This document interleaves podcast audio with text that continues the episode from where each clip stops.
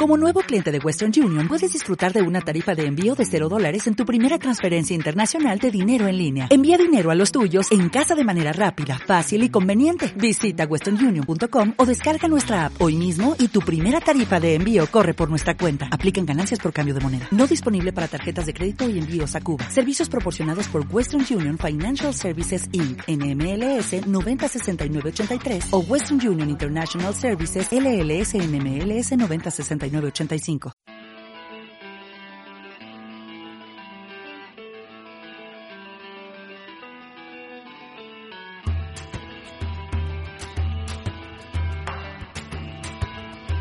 Piedra de toque con Iñaki Macazaga.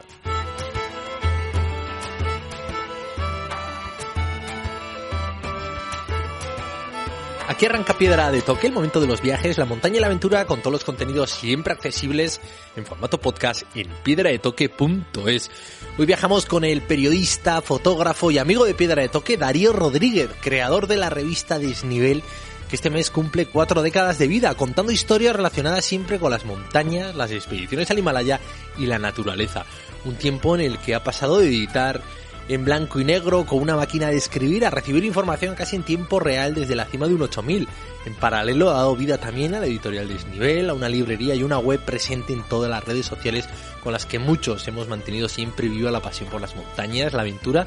y la vida al aire libre. Así que hoy en Piedra de Toque viajamos con Darío y sus 40 años de periodismo de montaña.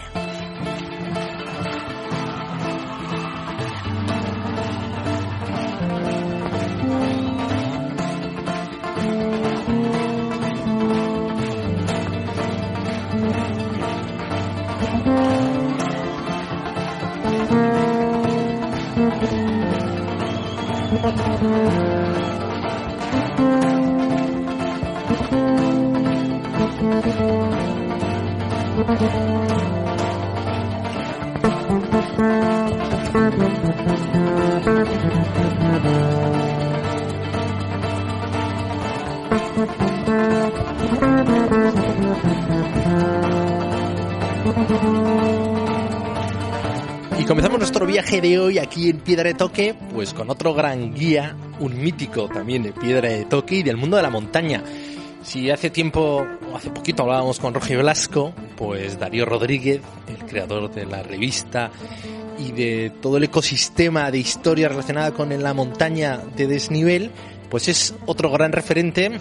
y que a mí por lo menos pues me ha inyectado mucho veneno, mucha pasión por esto de contar historias ligadas a las montañas. Egunon Darío, ¿cómo estás? Muy bien, encantado contigo, un auténtico lujo. Bueno, eh, de la máquina de escribir y de un primer número en blanco y negro al número 410, 40 años después, sigues dirigiendo la revista Desnivel y aquello que empezó siendo un homenaje a un compañero perdido en la montaña, pues se ha convertido ya, ¿no? En algo, eh, en algo que, que, tiene miles de seguidores y yo creo que, que, a muchos pues hemos nacido con esas revistas en la mano imaginándonos eh, montañas lejanas y cercanas de casa y sobre todo días en los que disfrutar de esta afición. Sí, la verdad es que la historia de Desnivel es muy bella. Precisamente ahora en febrero hacemos el 40 años de, de Desnivel. Y es una historia que ahora, claro, cuando yo, por ejemplo, a mis hijos les digo que yo escribía con máquina de escribir, les tengo que explicar lo que es una máquina de, escribir. Y la máquina de escribir no solamente es el hecho en sí de escribir en máquina de escribir, que era un tema lento, laborioso, etcétera, etcétera, sino que era todo el proceso de, de documentación, de trabajo que seguíamos entonces. La, en los 80, los inicios de los 80, la información pues nos llegaba por cartas, llamadas telefónicas, leyendo las pocas revistas de montaña. Eh, era clave pues tener algún amigo con alguna buena biblioteca y realmente era un momento en el que prácticamente no había información de montaña y cada número que salía de desnivel eh, prácticamente se agotaba, la gente lo devoraba porque era la única forma de comunicación que, que había.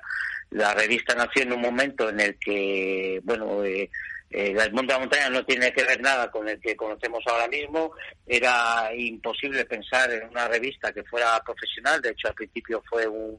simple divertimento de un grupo de, amigos. No había eh, ningún tipo de profesional ligado a la montaña, no había guías de montaña, prácticamente no había fábricas, no había mercado de montaña, no había nada en torno al, mundo de la, de la montaña. Había poquísimas revistas de, de montaña en el mundo. Estaba la la mítica monta en inglesa, que para nosotros era una auténtica Biblia, y en España pues fue lo mismo, tampoco había prácticamente libros de libros de montaña. Era un momento en el que en el que nació Desnivel, además fue un momento de cambio cultural muy interesante, coincidió con un movimiento en Madrid a nivel cultural, que fue el tema de la de la movida, un momento en el que hubo muchas revistas, fanzines que se repartían por, por, la calle, por los bares, por los centros que se movía eh, la gente y fue un momento muy interesante a nivel a nivel de cultural, a nivel de realmente efervescencia de, de conocimiento. La gente quería saber y además del nivel nació en un momento en el que hubo cambios importantísimos en el mundo de la, de la montaña. Fue el nacimiento de la escalada eh, primero libre, los libros míticos de, de Yosemite, Jos Meyers, el nacimiento de la escalada deportiva y, y, bueno, y con desnivel durante estos 40 años hemos vivido muchísimos cambios en el mundo de la, de la montaña, de la exploración, de la aventura, de la, de la comunicación en general. Y todo arrancó con lo que decíamos, ¿no? Un homenaje a, un colega, a un compañero de, escalada con el que compartíais eh, la pasión por la montaña y, y, tenéis esa necesidad de sumaros a esa cultura del fasting para materializar y hacer un homenaje a todo lo que habéis vivido con él. Sí, eh, la muerte de Eduardo Benedé, éramos muy jóvenes, yo en aquel momento tenía 18 años, en el año 79, el 1 de enero del 79, en el Espolón de Lavamelo, en Riglos. Eduardo era un personaje, parece que esto siempre, se dice cuando una persona fallece, pero era un personaje muy, muy carismático, tremendamente vital, una persona que nos marcó a, a todos y en el de Aramelo, Escalón Solitario, el día 1 de enero, pues cayó. Su muerte, la verdad es que nos afectó muchísimo a todos sus, sus, sus, compañeros y pensamos qué hacer como homenaje. Hicimos varias cosas preciosas, de eh, conferencias en las que hablamos todos los amigos, cosas muy bonitas, y entre ellos se nos ocurrió hacer una revista recopilando sus textos. Era una persona que escribía,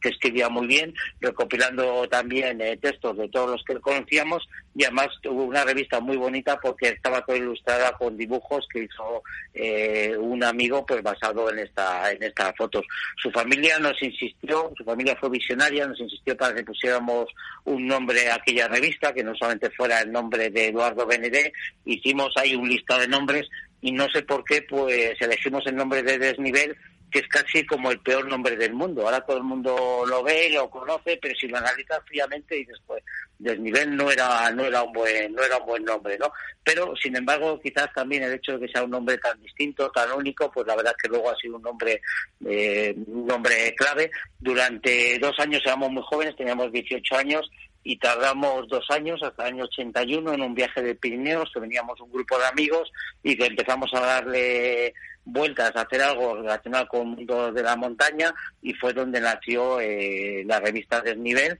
que lanzamos, estábamos trabajando en febrero del 81 en el primer primer número, que era un número en blanco y negro, muy muy muy muy sencillo, pero que lo editamos e inmediatamente se agotó. Pasó lo mismo con el número 2, con el número 3, porque en un momento la revista era, era trimestral. El proceso de hacer la revista era realmente complejísimo, no solamente la máquina de escribir, era cómo se maquetaba, todo cómo se hacían las fotos, bueno, todo el proceso era realmente complejo pero cada número de, desnivel que editábamos pues eh, iba iba quedando iba quedando iba quedando agotado. Y bueno y así seguimos adelante con la con, la revista. 37 números con, máquina de escribir hasta que por fin apareció el ordenador. Y 37 números documentando historias que ibais viendo que, iban gustando a la gente que, que compraba la revista y se la guardaba y en el número 40 te encuentras tú ya disfrutando como no te lo ibas a imaginar, ¿no? Cubriendo una escalada, la visera y, viendo lo que podía ser también tu modo de vida. viajar, fotografiar, contar historias y coordinar a un grupo de locos en lo que después iba a convertir, aunque a ti no te guste, pues el grupo desnivel, ¿no? Poquitos, pero generando mucho ruido y sobre todo muchas y buenas historias. Bueno, a mí siempre me ha apasionado escribir desde muy pequeño, desde, desde niño, siempre, siempre he escrito. La fotografía, no sé por qué ha sido siempre mi otra, mi otra pasión. Yo recuerdo eh, en, mis escaladas, yo cuando empecé con, con desnivel era escalador, de hecho fue el, fui el director de la escuela eh, castellana de alta montaña del momento, también muy joven, debía tener 18 desde que yo era profesor de, escalada de la época. Eh, mis fines de semana era desde el viernes eh, hasta el domingo por la tarde, los pasábamos en la Sierra de Guadarrama, sobre todo en la Pedriza, era nuestro nuestro nuestro lugar donde donde pasábamos todo el fin de semana, una época en la que eh, ibas a la montaña, dormías a la montaña, pasabas todo el fin de semana de la de la montaña y prácticamente hasta que empecé con la revista mi vida era la de un escalador absolutamente fanático y precisamente empecé con la revista, que ahí fue el, error, empecé con la revista porque estaba buscando algo que me permitiera dedicarme a, escalar, que era mi, pasión, a estar en la montaña. Lo que pasa es que eh, el periodismo pues se ha transformado en una auténtica trampa porque el periodismo es algo que al final pues lleva muchísimo muchísimo trabajo, sobre todo en aquella época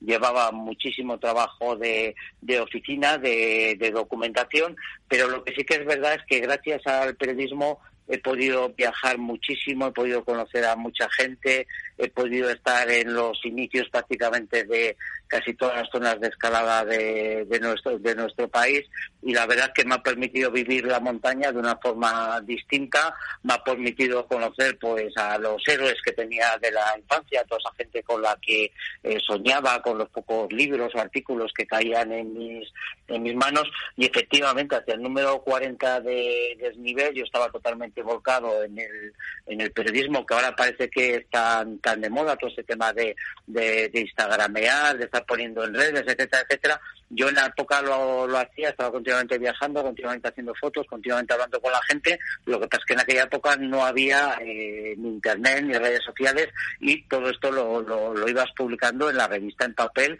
pues al principio tres meses después, luego cada dos meses y al final cada mes. Y hubo un reportaje que me marcó muchísimo, que fue la escalada de Carlos García en la, en la visera, en Riglos, la fiesta del Dices. Es una vía que, bueno, que va en la parte superior a 200 metros del suelo, vas totalmente eh, sobre, sobre un desplome y además la piedra de, de Riglos son auténticas, auténticas patatas, no es una piedra que aunque luego es mucho más lo que parece, pues ver a un escalador colgando de estas patatas en solitario, eh, dándose magnesio y con la otra mano en,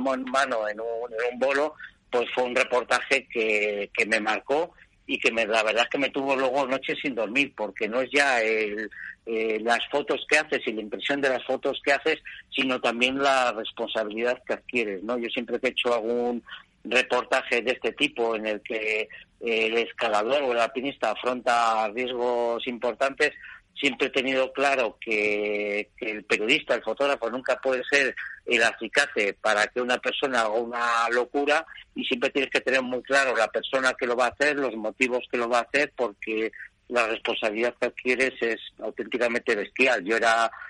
conocía muy bien a Carlos García, sigo conociendo muy bien, pero en aquella época tenía mucha relación con él, conocía a su madre, conocía a sus hermanos y yo estaba ahí en la visera viéndole escalar y pensando, Dios, como este hombre se caiga y primero le voy a ver hasta que, bueno, le voy a ver hasta el suelo, los 200 metros de caída y luego a ver cómo se lo cuento a su, a su madre. La verdad es que es un reportaje que, que me marcó y yo creo que fue un reportaje que fue un auténtico revulsivo en la época, aquella portada de Carlos García escalando en solitario en la visera y todas las fotos del interior de la revista. Darío, ¿y qué tal se lleva eso, no? Eh,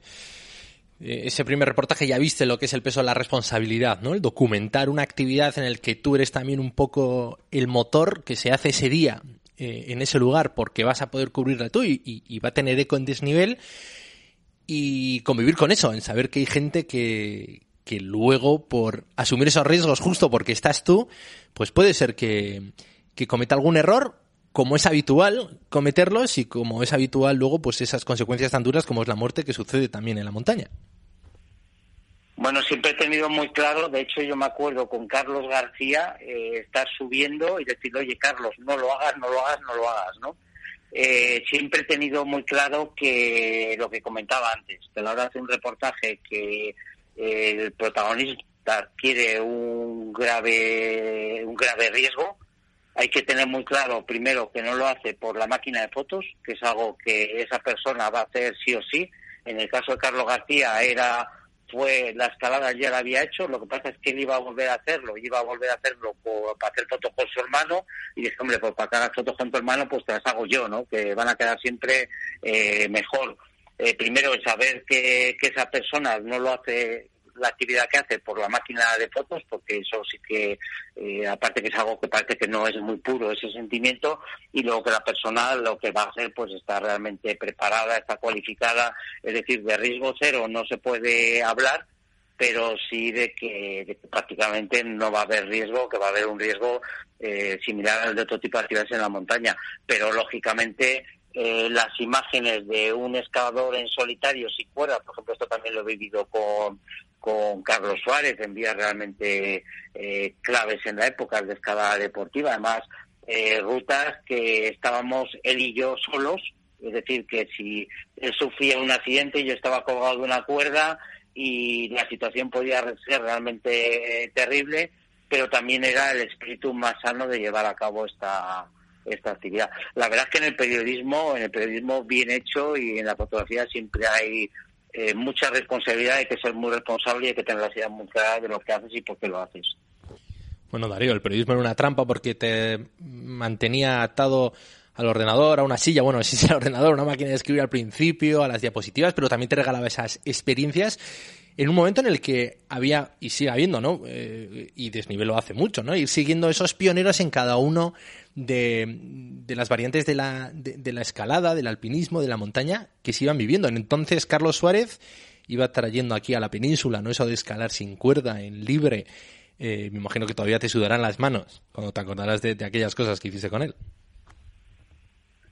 Sí, la verdad es que estos personas, estos reportajes son los que los que más te marcan, ¿no? Estas experiencias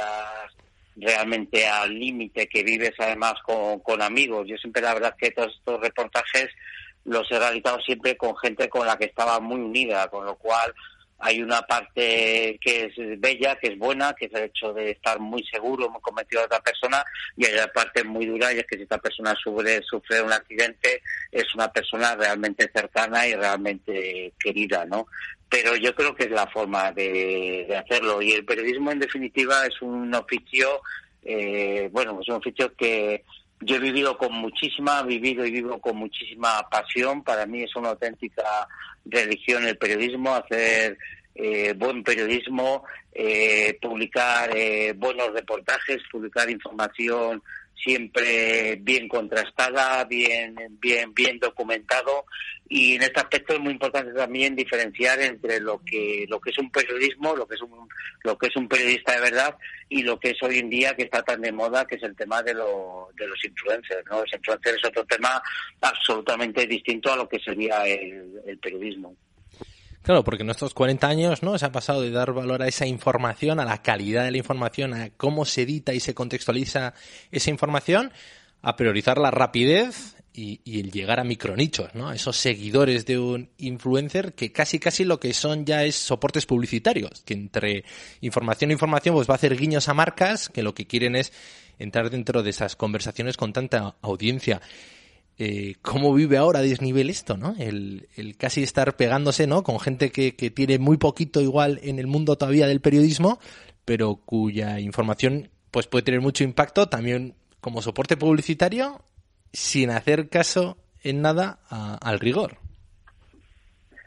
Sí, es un momento súper súper interesante. Nosotros en desnivel, toda la gente que, estamos eh, trabajamos en desnivel, lo primero que hemos intentado siempre y hemos sido siempre es honestos. Y el hecho de ser honestos, pues nos ha traído siempre, bueno, siempre en determinados momentos de la historia, nos ha traído consecuencias realmente realmente graves, ¿no? El documentar la veracidad de las ascensiones y contar siempre lo que pensamos que hay que contar y no lo que lo que la otra parte quiere que contemos, pues la verdad es que es algo que nos ha creado en determinados momentos problemas realmente graves, pero entendemos que es así como hay hacer el, periodismo. El periodismo debe ser algo comprometido, debe ser algo en lo que realmente eh, cuentas la verdad. No lo haces por conseguir por conseguir seguidores, por conseguir audiencia, sino que lo que haces porque porque estás enamorado de, de, un mundo, estás enamorado de un deporte, estás enamorado de una, de una tradición, que es la tradición del alpinismo, de la escalada, en la que ha habido muchos personajes antes que tú que ha defendido una serie de valores y tú tienes que defender esos valores porque haya cambiado las reglas de juego no puedes entrar en otras en otras en otras dinámicas entonces curiosamente ahora que hay tanta información es uno de los momentos más complicados para hacer buen, buen periodismo. Cuando empezamos, pues el problema era eh, conseguir la información en un momento que la información pues te llegaba, como comentaba antes, por, por carta, no existía ni siquiera el fax, el fax fue una máquina que nos que no que nos revolucionó, pues en un momento en el que existe tanta información, es un momento que lo primero que tengo que decir es que es un momento que a mí me parece tremendamente positivo, porque es un momento en que se comparte muchísima información, la gente está compartiendo el conocimiento y si tú si quieres aprender, si quieres conocer, es uno de los mejores momentos de la humanidad para aprender, para conocer, para acceder a, un montón de, fuentes, pero dicho esto, también es un momento eh, muy peligroso, porque es un momento en el que primero, si quieres saber y quieres conocer, también tienes que tener un poco claro, por ejemplo, a mí que me apasiona la, fotografía, pues inmediatamente ves que gente eh, realmente te está aportando y que gente pues simplemente ha, creado un canal de YouTube, un podcast o lo que sea y lo que está buscando es fama, no tiene conocimiento y realmente eso es una eh, es incluso hasta delicado lo que te lo que te transmite. Y en el tema de, de la montaña, pues bueno, lo que ha ocurrido ha sido que los propios deportistas se han convertido en sus propios comunicadores en la la, en, quienes eh, dicen lo que han hecho y cómo lo han hecho, además en un deporte en el que no hay árbitros, en lo que realmente no estamos viendo lo que hacen, sino que es el propio protagonista el que lo está comunicando. Y un tema ahora que también está siendo clave en el tema este de la comunicación es que hay, hay marcas que, se han convertido en quienes manejan la información y quienes transmiten la información de lo que está haciendo el deportista. Esto hace que, que ahora, eh, para mí, que llevo tantos años en el periodismo de montaña, pues realmente eh, muchas veces llegar a la esencia de la información se haga, se, se haga mucho más complicado que, que, lo que era antes, porque acceder al protagonista es complicado porque hay marcas por medio, con agencias de comunicación, con jefes de prensa que intentan filtrar, que intentan pedirte las preguntas para mandárselas a, a la persona que quieres entrevistar y te manda y quieren mandarte las respuestas que no sabes ni quién es ni quién ha respondido. Todo intentan darle un áurea que no se corresponde con la con, con, la con la realidad y luego aparte eh, pues están los propios comentaba antes los propios alpinistas los propios escaladores los propios exploradores diciendo lo que hacen. Hay gente, como es el caso de, por, ejemplo, de Carlos Soria, que son muy serios a la hora de, contar, o como era Sergi Mengote, que tristemente ha desaparecido ahora en el que también era, muy serio a la hora de contar, y hay otra gente pues que no es tan serio, sobre todo hay un juego ahí que es terrible, que es que a veces la gente no, no es que no diga la verdad, sino que eh, dicen medias verdades. Y entonces el tema del juego este de las medias verdades a veces es casi tan peligroso, más peligroso que el hecho de, la mentira. Y esto hace que al final eh, en esta eh, el periodista de verdad pues sea casi alguien eh, marginado hoy en día, ¿no? Porque vas a, contracorriente, ¿no? En un momento en que todo el mundo está como loco, todo está mm, toda esta nube de influencers y de gente que quiere conseguir tener más seguidores en Twitter, en Instagram, en Facebook, etcétera, etcétera, está como locos en publicar cualquier cosa, pues cuando tú remas a contracorriente, no estás dispuesto a publicar cualquier cosa, eh, quieres documentarlo, quieres contrastarlo, quieres situarlo dentro de, de la historia de un deporte y una tradición, pues te conviertes en, una persona pues que muchas veces no está mal vista, porque además aquí está ocurriendo, la verdad que son muchísimos fenómenos los que están ocurriendo y que están ocurriendo como todos a la vez. Porque otro fenómeno que está ocurriendo también, que es muy interesante, es que las marcas de montaña nacieron ligadas a alpinistas, a escaladores, a personajes totalmente vinculadas al mundo de la montaña y a la, y a la tradición de la montaña y casi todas estas marcas han pasado a ser eh, pertenecer a fondos de inversión, pertenecer a ejecutivos, pertenecer a gente que no conoce nada del mundo de la montaña, no conoce nada de la tradición de, montaña, de la montaña, no conoce nada de nuestro nuestro deporte y claro, la información en estas en estas manos eh, que también las agencias de comunicación que tampoco tienen ni idea de nuestro, de nuestro deporte, porque esto se convierte en un, en un tema realmente, realmente complejo. Y ahora mismo es uno de los momentos para mí curiosamente es uno de los momentos más difíciles para hacer un periodismo realmente realmente bien hecho, bien documentado, bien contrastado, eh, situándole realmente al lector, a la persona que quiere que quiere seguirte pues realmente en, lo, que ha ocurrido, lo que está ocurriendo, la importancia de un acontecimiento. Pues sí, ¿no? Un, momento complicado para lo que tú decías, ¿no? Hacer un periodismo honesto donde esas presiones entre las marcas y todos los agentes intermediarios, ¿no? Entre el deportista, el lugar en el que se realiza y el que quiere contar historias como siempre se han contado, ¿no? Accediendo a las fuentes y más en esto, ¿no? En una comunidad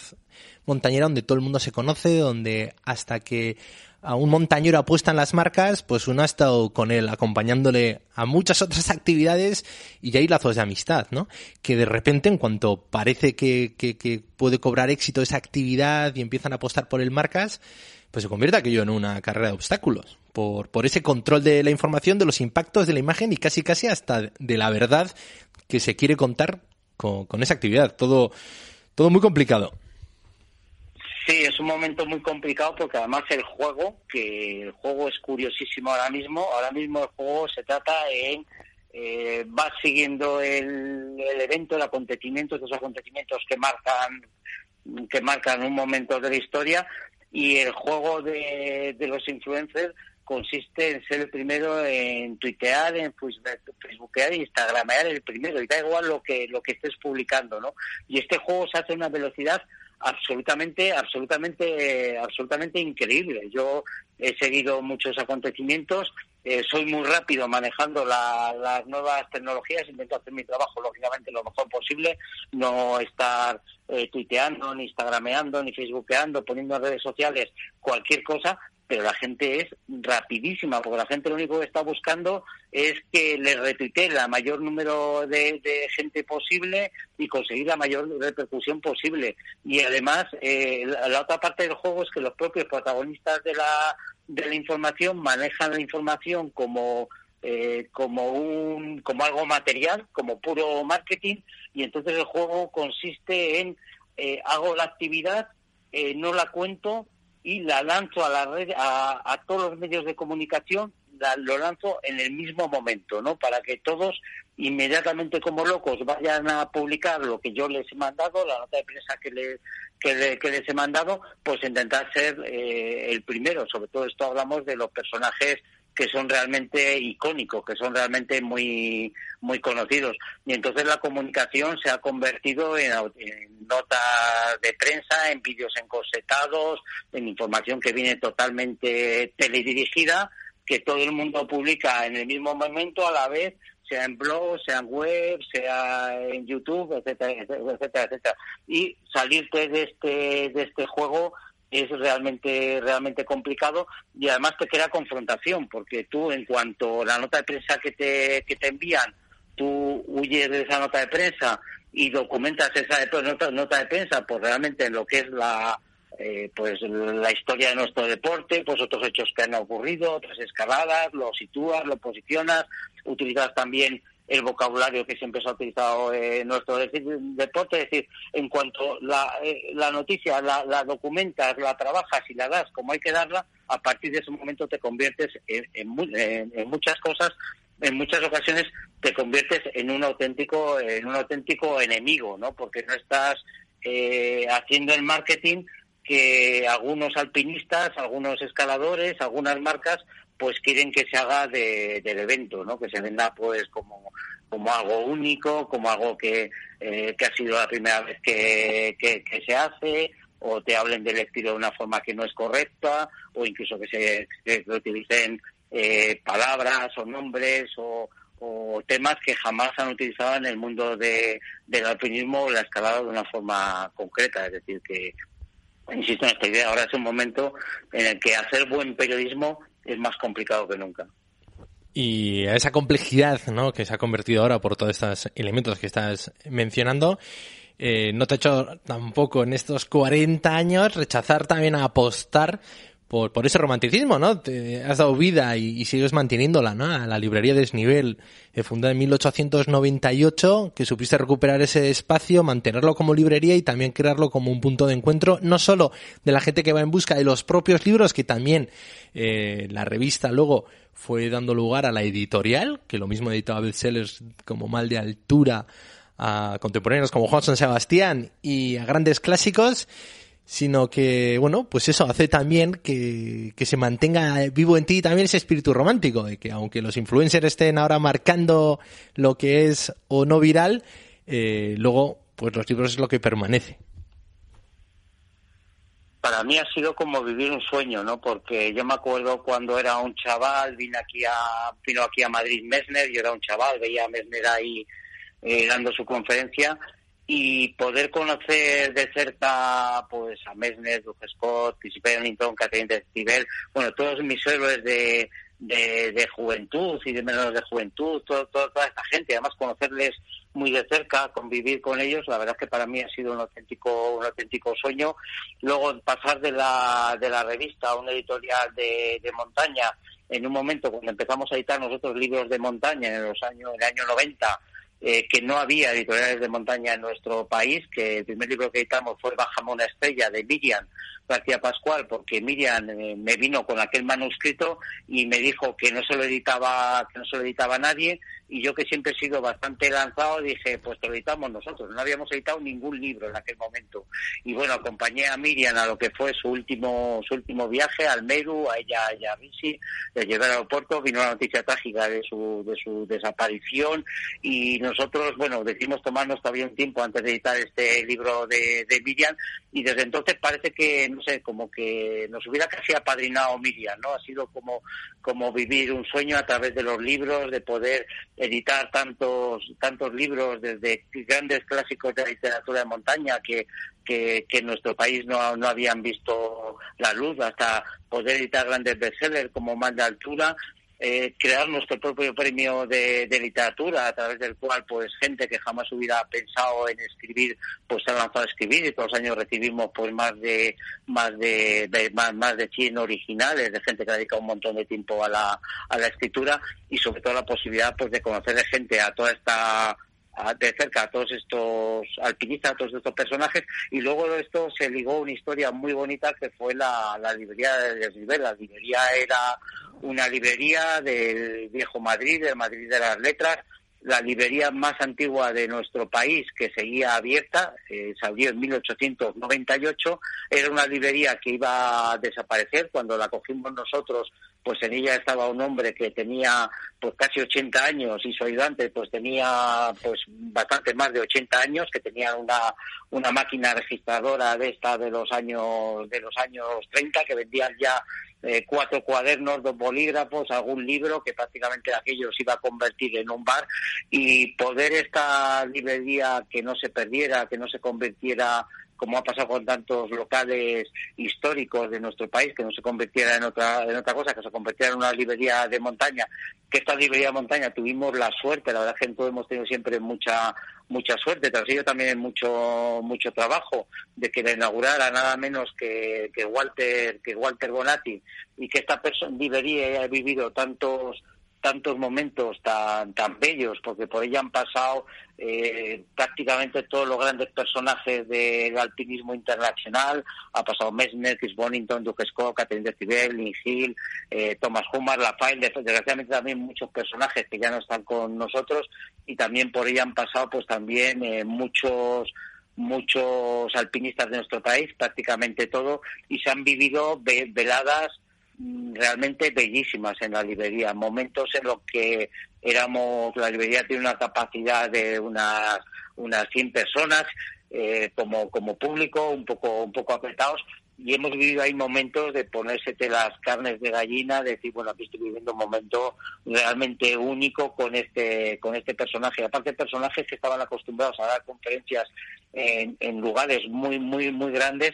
eh, nos decían que el espíritu que, que se vivía en la librería con estos con estos encuentros, que se vive en la librería con estos encuentros, pues realmente era, era único. Ha sido, Desnivel es un sueño que ha girado en torno a la cultura, al sentimiento de la montaña, ¿no? A transmitirlo en todas sus facetas, ¿no? Como revista, a través del papel, luego a través de una librería, que además es la historia de la librería bellísima, porque en un momento que, que todas las librerías están desapareciendo, que prácticamente no quedan librerías, pues que una librería, la más antigua de nuestro país, haya cobijado una librería de montaña desde hace 20 años y que esta librería siga llena de, vida, incluso en los momentos de la pandemia nos sorprendía, ¿no? La cantidad, lógicamente la librería ha permanecido cerrada, pero la librería por, por internet fue un auténtico boom el que hubo de, de gente que quería, que quería, que quería leer, que nos pedía libros por, por internet y que además de querer leer, pues quería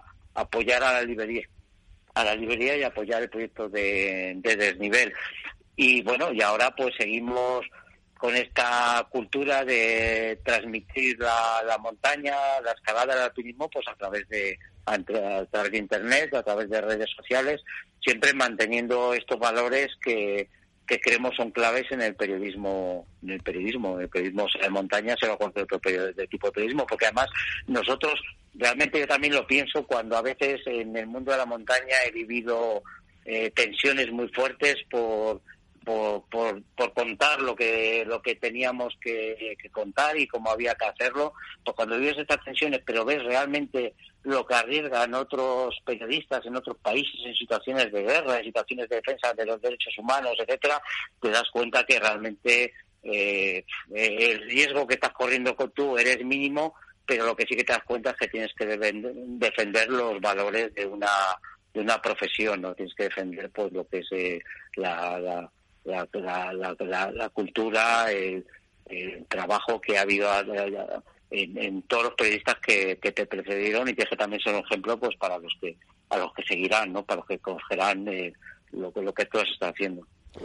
Darío, y sigues con sueños, o sea, no solo eh, mantener viva esa revista cuyo primer número era blanco y negro en homenaje a un colega, sino que ya cumple 410 números, 40 años, a los que luego se ha ido sumando otras cabeceras de revistas, a los que se ha sumado una librería, una editorial, la web, las redes, sino que ahora también tienes otro proyecto en manos. Ya no estás en Madrid, tienes un nuevo campo base, has viajado siempre mucho, pero tal vez sea el, lugar en el que más tiempo lleves eh, encadenando noches seguidas, ¿no? Es Líbena. ¿Qué ocurre ahí? ¿Qué, ¿Qué sueño, qué nuevo sueño te ha llevado a instalarte en Líbena? Bueno, la verdad es que yo he viajado muchísimo, sobre todo ha habido épocas en las que ha sido una locura, ha sido ha habido épocas que ha sido apasionante todo lo que he podido eh, viajar, prácticamente palmando aviones, ha habido épocas realmente muy muy locas de, viajar. Pero, pero siempre ha habido un lugar que para mí me ha traído, ha traído muchísimo, que es el Valle de Liébana. A mí me parece que, eh, bueno, cualquier zona de montaña me atrae, me gusta, pero los picos de Europa para mí es de las montañas mejores conservadas de nuestro país, tanto a nivel de, de, paisaje como a nivel de vida, a nivel de lo que es la vida eh,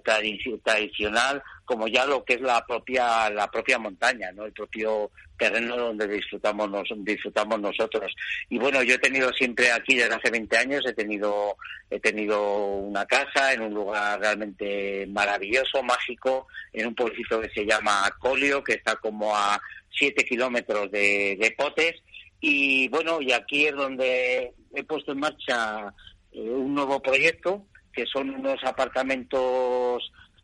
que la palabra no es turística, aunque va a tener una parte que lógicamente pues para, para poder económicamente tirar adelante con ellos, pues va a tener una parte del año, pues va a tener, eh, van a estar dedicados al turismo, al turismo rural pero el resto del año quiero convertir estos apartamentos eh, un centro de encuentro de, grandes personajes, de gente que quiera transmitir, que quiera contar, que quiera sobre todo eh, eh, compartir con otra, con otras personas pues todo su conocimiento o, sus vivencias, sean alpinistas, sean escaladores, sean escritores, eh, sea gente que se dedica a, la fotografía y al cine. Y lo que quiero hacer aquí en estos en estos apartamentos que se llaman apartamentos los, los, picos de Europa que están en el pueblecito este tan bello que es Colio pues es eh, hacer lo mismo que estamos haciendo en la librería que la librería es un centro de encuentro pero en la librería los encuentros duran eh, una dos horas y aquí lo que quiero es que los encuentros pues duren eh, tres, cuatro, eh, cinco días. Quiero que esto sea un lugar dedicado a la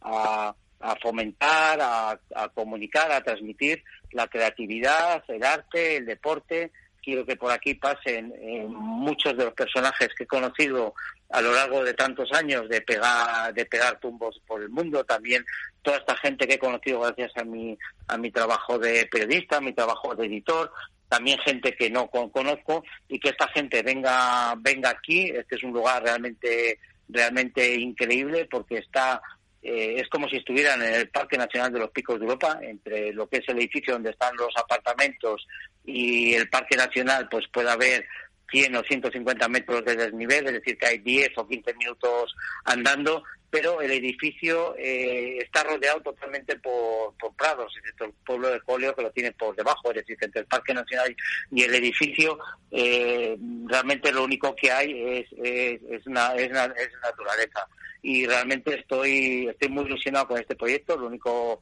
pero es que me ha cogido la pandemia y inauguré en, en octubre y fue la inauguración y prácticamente el cierre debido a la pandemia. Y además estos apartamentos tienen esta historia muy bonita que ha sido pura pura casualidad, no ha sido algo que no he hecho adrede, y es que son eh, tres apartamentos más una zona común, es decir, que son 14 apartamentos, con lo cual pues cada uno va a tener el nombre de un 8000, quiero que lo, lo inaugure también cada uno, una persona vinculada a, a un 8000 y bueno, van a ser como los 14 8000 aquí en los, los, picos de Europa, rodeados de un prado espectacular, de un paisaje espectacular y un lugar donde espero que bueno que se transmitan muchísimas ideas, se transmitan mucho conocimiento, se transmita eh, muchas muchas vivencias que gente realmente clave comparta con, con gente que, quiere vivir de alguna forma también estas experiencias o esta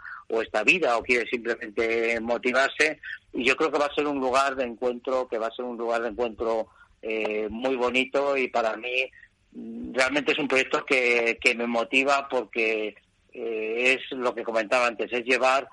eh, lo que hemos hecho en la librería, que la librería hemos convertido en un punto de, encuentro cultural realmente apasionante, la librería del nivel, había días antes de la pandemia que todos los días de la semana había una presentación de un libro, una conferencia, un debate, una mesa redonda, todos, todos los días de la, de la, de la, de la semana. Pues aquí quiero que ocurra lo mismo, pero que sea de una forma mucho más sosegada, mucho más tranquila, mucho más de convivir con ese personaje y que luego también ese personaje, lógicamente, al estar con esta gente, pues pueda también eh, eh, aprender, aprender él. Y luego además esto lo quiero abrir a la gente de, de, aquí, del lugar, del Valle de Líbana, porque la gente aquí en el Valle de Líbana eh, realmente de, siempre últimamente está cambiando un poco, pero siempre las únicas salidas que ha tenido han sido o bien el turismo o bien la, ganadería, que cada vez hay menos gente dedicada a que es la, la, ganadería, o lo que hacía la mayor parte de la gente joven era, era emigrar. Pues lo que quiero también en este lugar es que siempre de todo lo que organicemos haya unas plazas para unas plazas gratuitas, becas para la gente aquí del lugar del Valle de Líbana, de tal forma que la gente joven y no tan joven, quien quiera del Valle de Líbana, pues tenga la posibilidad de compartir otras otra, otras posibilidades de, de, de, vivir, otras posibilidades de futuro, sobre todo en un momento en el que gracias a las grandes tecnologías ya no es tan importante como antes el estar localizado en un, en un lugar. Yo ahora estoy aquí en el Valle de Líbana, llevo desde el verano pues prácticamente mm, todos los días, he hecho tres viajes rápidos a Madrid, mi plan a partir de ahora es estar aquí, vivir aquí en el Valle de Líbana, ir a Madrid dos, tres días a la semana, a veces tendré que ir toda, toda la semana, a veces tendré que eh, poder estar sin ir, pero lo que sí que es verdad es que yo mi trabajo lo hago desde aquí lo mismo que desde Madrid. Y entonces ahora mismo se abre un mundo realmente apasionante para, para la gente, porque la gente de lugares como, como, como Líbana, utilizando las nuevas tecnologías, pueden eh, hacer eh, trabajos que normalmente nunca se pensaría que se pueden realizar en esta en estas zonas rurales. Entonces este proyecto que tengo es un proyecto de, de compartir, de compartir no solamente grandes personajes con, con otra gente apasionada de nuestro propio, apasionada del arte, apasionada de la fotografía, buscando temas de motivación, sino también compartir con la, gente local, con la gente de, de todos estos pueblos que, que, que, que, me rodean, que son pueblos en los que en muchos de ellos no hay ni siquiera no hay ni, ni bar, ni, ni hay nada, que prácticamente no hay ningún tipo de, de visión de lo que es el mundo exterior, pues puedan pues puedan ver otras posibilidades y puedan enfocar su vida profesional, su futuro de, otra manera. Bueno, Darío, te veo, te veo a tope. Pues cuenta con la unidad móvil de Piedra de Toque para esa inauguración y para lo que haga falta. Es que ricasco por guiarnos, es que ricasco por compartir con tanta pasión todo lo que has hecho en estos 40 años, larga vida a desnivel y celebramos junto a los 30 porque Piedra de Toque tiene 10, hemos celebrado ahora los 40, pues esperemos que el medio siglo también estar aquí hablando juntos o quién sabe, igual en Líbana, ahí entre el Everest y el Makalu. Un abrazo fuerte, Darío. Muchas gracias, Iñaki, por este espacio y un abrazo muy fuerte también. Aquí termina Piedra de Toque. Con esta canción de Maren nos despedimos hoy. Recordad que nos podéis seguir en Spotify, Fivos, Google Podcasts, Apple Podcasts, iTunes. Sed muy felices. Aur. I,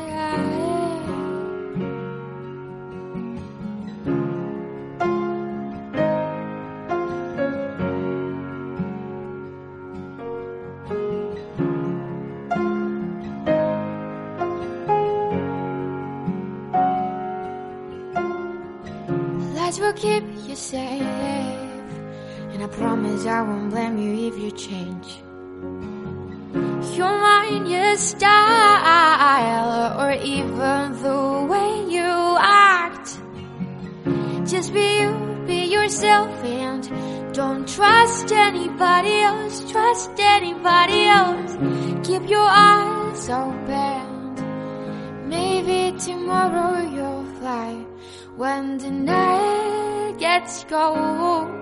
Look at me, I'll be just in front of your eyes, you know heroes never die.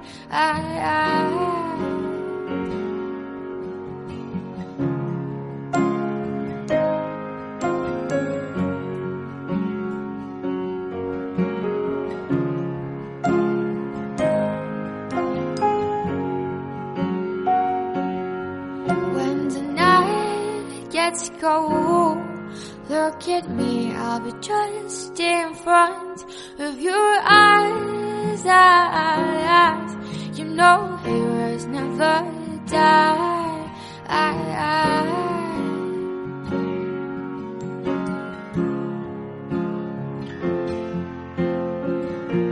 Heroes never, never die. Heroes never, never die. Heroes never, never die. Heroes never, never, never, never